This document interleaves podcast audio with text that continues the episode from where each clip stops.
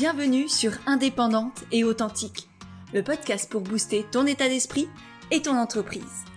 Je suis Pêche et j'accompagne les entrepreneurs à croire en elles, à développer leur activité et à garder un état d'esprit positif et motivé. Chaque mercredi, je te partage des conseils autour de l'entrepreneuriat, une réflexion de développement personnel ou encore l'interview d'une femme inspirante qui te partagera sa vision de la vie et de l'entrepreneuriat. Et aujourd'hui, on se retrouve avec un tout nouveau concept d'épisode de podcast. Parce que j'ai envie de, d'avoir une vraie connexion à vous, de vous aider encore un peu plus, encore un peu mieux. Et du coup, je vous ai proposé il y a quelques jours sur Instagram et sur mon canal Telegram de me poser vos questions, soit par message, soit en m'envoyant un petit audio.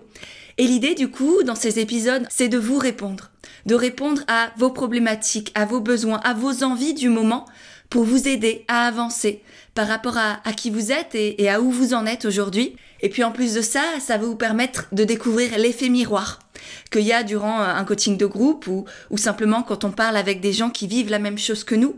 C'est-à-dire que la question d'une personne, comme aujourd'hui par exemple, on va parler de culpabilité, d'audace, d'oser se lancer, d'oser avancer, lancer des projets où, on a peur, où on doute, où on ne sait pas, on, est retenu par l'arrière et en même temps on a envie d'aller vers l'avant.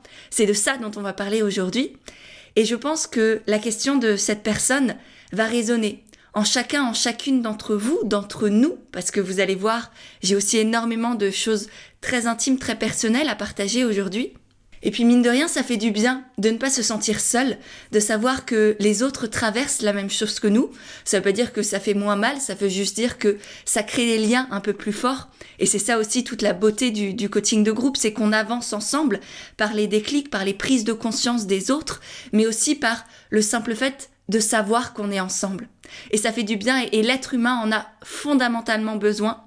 Et donc je me suis dit euh, qu'avec ces épisodes de podcast où vous pouvez me poser vos questions, moi j'y réponds du mieux possible parce que j'ai pas la science infuse et, à chaque fois ce sera ma vérité, mes ressentis, ce qui me vient à l'instant T.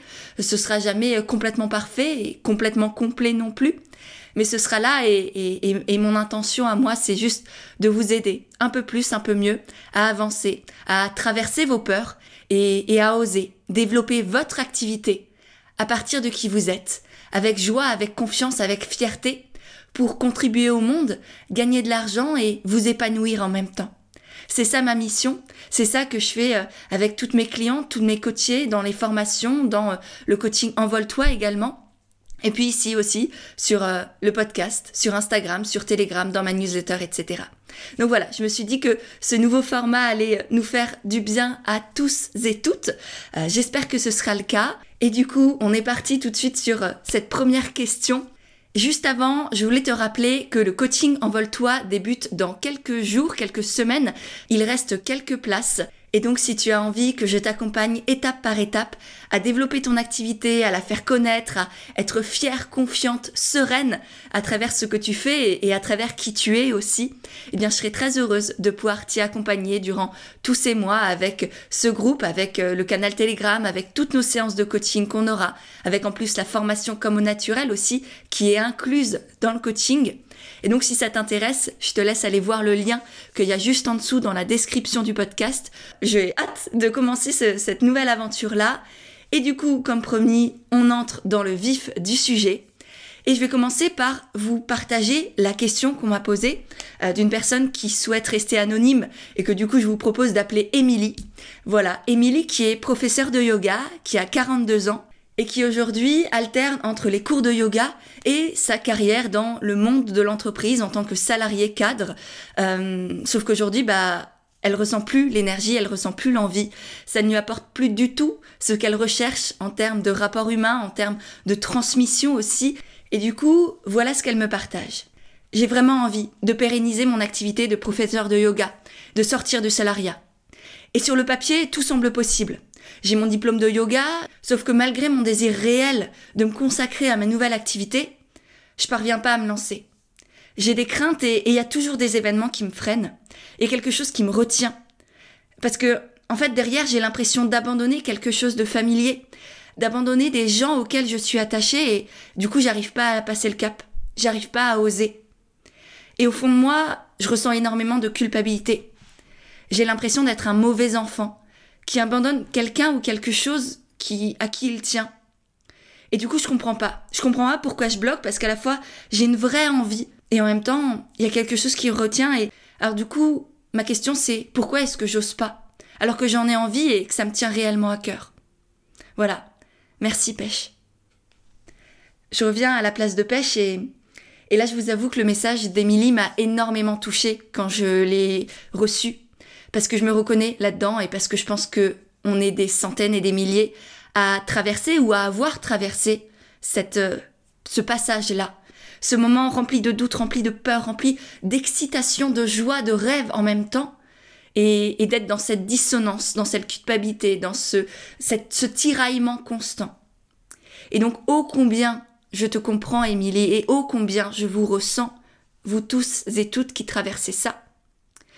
Et pour moi, il y aurait évidemment mille causes possibles et mille réponses possibles que je pourrais donner à Émilie et, à vous tous. Mais néanmoins, dans ces mots, et c'est pour ça que j'ai voulu vous partager son témoignage avec ces mots à elle, il y a trois éléments fondamentaux qui me viennent et que je vous propose d'aller creuser. Et je vous préviens tout de suite, ça va secouer. Ça va faire mal, ça va aller chercher des choses qui sont pas forcément du tout très agréables à dire, à ressentir et à oser assumer.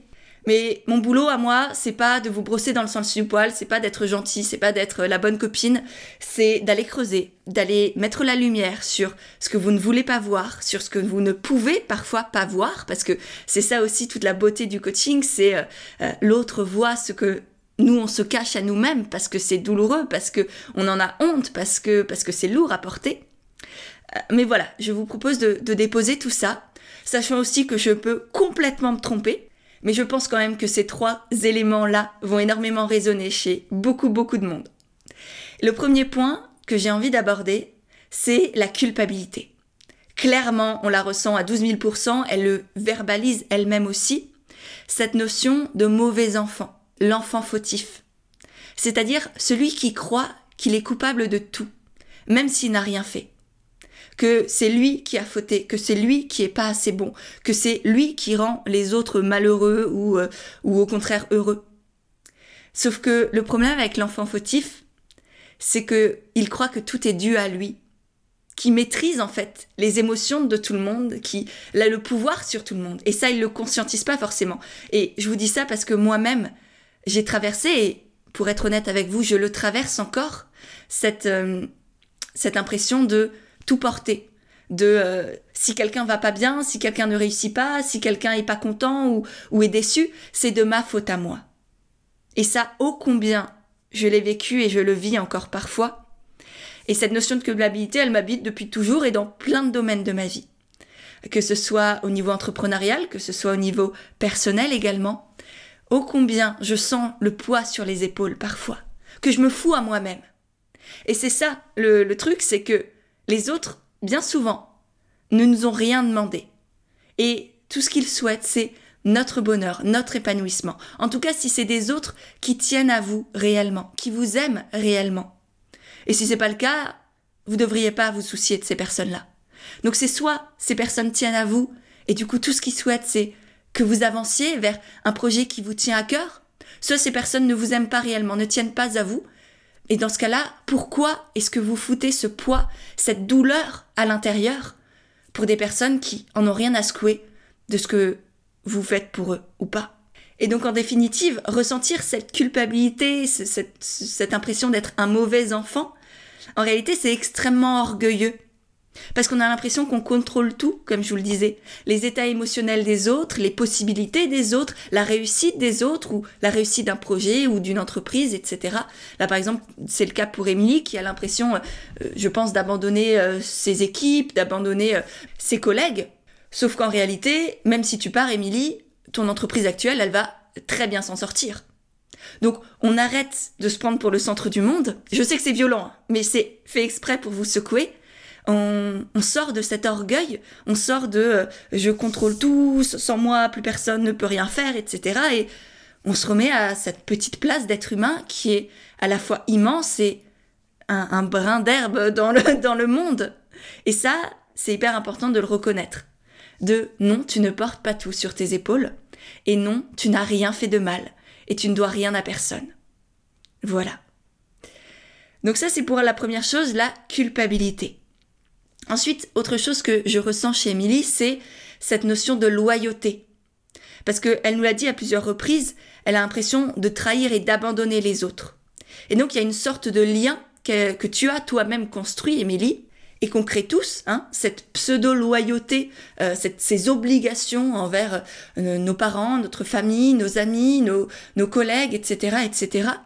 Sauf qu'en réalité, sauf qu'en réalité, on ne doit bien souvent rien à ces personnes-là. Et ces personnes, si elles nous aiment réellement, comme je le disais tout à l'heure, elles continueront de nous aimer, même si on change de décision, même si on change une partie de notre identité ou, notre travail ou, nos valeurs ou nos idées, etc. Et se donner ce droit-là à soi, ce n'est en rien un abandon ou une trahison. Parce que ces personnes, on continuera à les aimer, on continuera à être là avec elles, à les soutenir si elles en ont besoin. Donc, c'est vraiment prendre du recul et se demander à qui tu crois que tu dois quelque chose? Est-ce que ces personnes t'ont réellement demandé ce quelque chose? Est-ce qu'elles veulent que tu leur prouves constamment que tu es là, que tu arrives, que tu trimes à leur côté? Ou est-ce qu'elles souhaitent que tu sois heureuse et épanouie dans ce que tu fais? Dans le premier cas, comme je le disais, elles ne te méritent pas. Et dans le deuxième cas, bah, elles s'en foutent que tu restes ou pas dans ta société, là par exemple. Tout ce qu'elles veulent, c'est que tu t'écoutes, que tu vis vraiment, que tu te dises oui, que tu, que tu te donnes cette confiance-là à toi, au lieu de rester accroché à elles, et peut-être même sans le savoir, de les étouffer ou de les tirer vers l'arrière ou, ou, de les faire elles-mêmes culpabiliser sur certaines choses. Donc dans les deux cas, tout te pousse à changer, tout te pousse à t'écouter réellement à accepter que la loyauté, c'est pas continuer de faire ce que tu fais, mais c'est écouter toi et rester, dans, et rester dans le respect de qui tu es et de qui ils sont eux aussi. Tu ne trahis personne en t'écoutant toi. Par contre, tu te trahis toi en ne t'écoutant pas.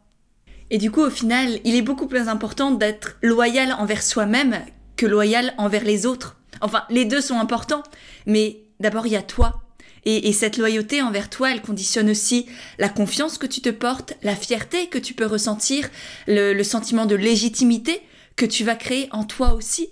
Est-ce que tu sais que tu peux compter sur toi ou pas? C'est une vraie question et, elle est primordiale par rapport à la question de est-ce que les autres peuvent compter sur moi?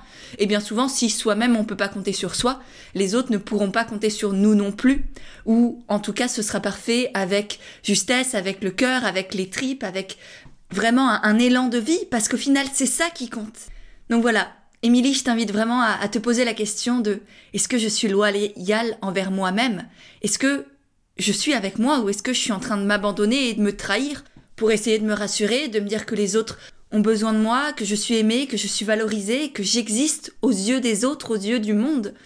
Et je crois que d'abord, c'est exister pour soi et en soi qui compte. Voilà, le deuxième élément dont je voulais vous parler, cette question de, loyauté. Et pour finir, le dernier élément qui me vient et qui va dans le, même sens, on va dire, qui complète les, deux précédents, c'est la question de la responsabilité. Et de ce que je ressens dans les mots qui sont utilisés par Émilie, c'est beaucoup de déresponsabilisation avec euh, les choses viennent de l'extérieur et c'est l'extérieur qui m'empêche d'avancer. Parce que si je la cite, tu me dis, Émilie, qu'il y a toujours des événements qui te freinent, qui t'empêchent d'avancer. Sauf qu'en soi, les événements ne font rien. c'est les événements, ils sont là, c'est des situations, c'est euh, c'est des faits. OK. La vraie question c'est qu'est-ce que tu fais toi avec tout ça? C'est c'est toi qui crée les choses dans ton esprit, dans ta tête et c'est hyper important de reprendre la responsabilité là-dessus. Les événements ne font rien, c'est ton interprétation, ton regard sur eux ton jugement de ce que ça implique euh, qu'il y ait telle et telle situation qui, arrive, qui crée ce blocage. Et c'est pareil, comme tu me dis, je le fais pour les autres, parce que j'ai peur de les abandonner et j'ai peur de les trahir. Et là, on revient à la question de l'enfant fautif, où tu as l'impression que c'est toi qui portes tout, qui contrôle tout, ou que sans toi, ça peut pas marcher aussi bien, ou ça peut plus marcher du tout. Et du coup, derrière ça, il y a l'idée de c'est parce qu'ils ont besoin de moi que je ne peux pas me lancer. Et là, on touche au syndrome du sauveur de je dois aider, je suis indispensable, euh, je, je n'ai pas de sens dans ma vie si je n'aide pas les autres et, là je les abandonne et du coup c'est que je suis une mauvaise personne si j'abandonne les gens. Et là encore une fois, on, on enlève le poids des épaules, on arrête de se regarder le nombril parce que le syndrome du sauveur c'est ça. C'est extrêmement égoïste et orgueilleux de penser qu'on peut sauver le monde, que euh, les autres ont besoin de nous et qu'on doit aider les gens. Non, les autres peuvent très bien s'en sortir sans nous. Et c'est pour ça que je dis que le syndrome du sauveur est en réalité extrêmement égoïste. Parce que bien souvent, on ne le fait pas pour les autres, mais on le fait pour nous. Pour nous sentir exister, pour nous sentir valorisés, pour nous sentir félicités, pour qu'on nous dise merci, pour qu'on nous glorifie, pour que euh, on soit important pour quelqu'un. Bien souvent, c'est ça qui nous pousse à aider constamment les autres. C'est pas pour l'autre, c'est pour notre pomme à nous. Et ça, je pourrais faire tout un épisode de podcast sur le, sur le sujet parce que j'ai plein de choses à dire là-dessus. Donc si ça vous intéresse, n'hésitez pas à me le dire en commentaire, à, à m'envoyer un petit message sur Instagram. Mais en tout cas, l'idée, c'est de sortir de l'extérieur, les autres, les événements, la situation, euh, la, la, crise économique, je sais pas quoi, ça m'empêche de me lancer. Et revenir à j'assume le fait que c'est moi et uniquement moi qui me bloque et qui m'empêche. Et c'est ok. Et c'est pas pour ça que je dois me flageller ou me juger ou je sais pas quoi, mais déjà reprendre cette responsabilité-là, c'est immense. Parce que c'est reprendre ton pouvoir. Dire ok, tout ça m'appartient, tout ça c'est un choix inconscient au départ, que je conscientise actuellement. Et du coup, une fois qu'on l'a conscientisé, on peut arrêter de vouloir être le sauveur sans que les autres ne sont rien, on peut sortir de l'enfant fautif qui est responsable de tout et on peut reprendre sa vraie responsabilité, celle de qui on est et de ce qu'on fait. Parce qu'au final, c'est ça et uniquement ça que l'on contrôle réellement. Les émotions des autres, les faits des autres, les pensées, les croyances, les, les manières d'être ou de voir le monde des autres, on ne le contrôle pas, on ne peut rien y changer. C'est pas toi qui va tout sauver, c'est pas toi qui va tout changer, qui va rendre les autres heureux, qui va faire tourner la machine de l'entreprise.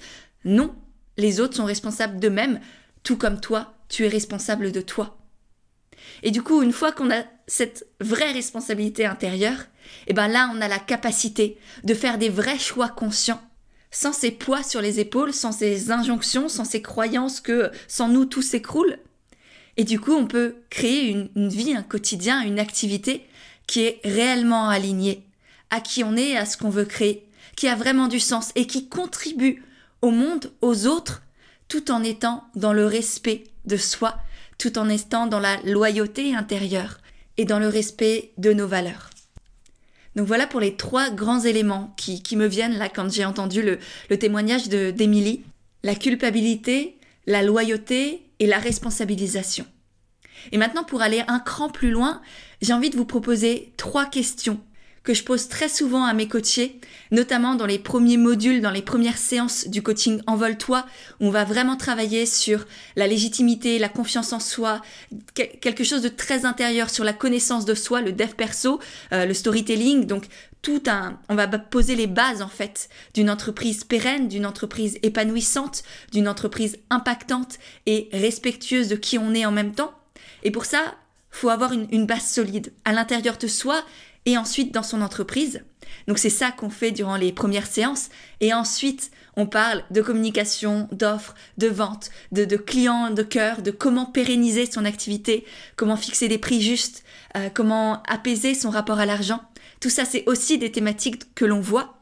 Mais la base, ça reste les croyances que l'on a sur soi, la communication que l'on a envers soi-même et du coup, ces trois questions clés de coaching, c'est 1.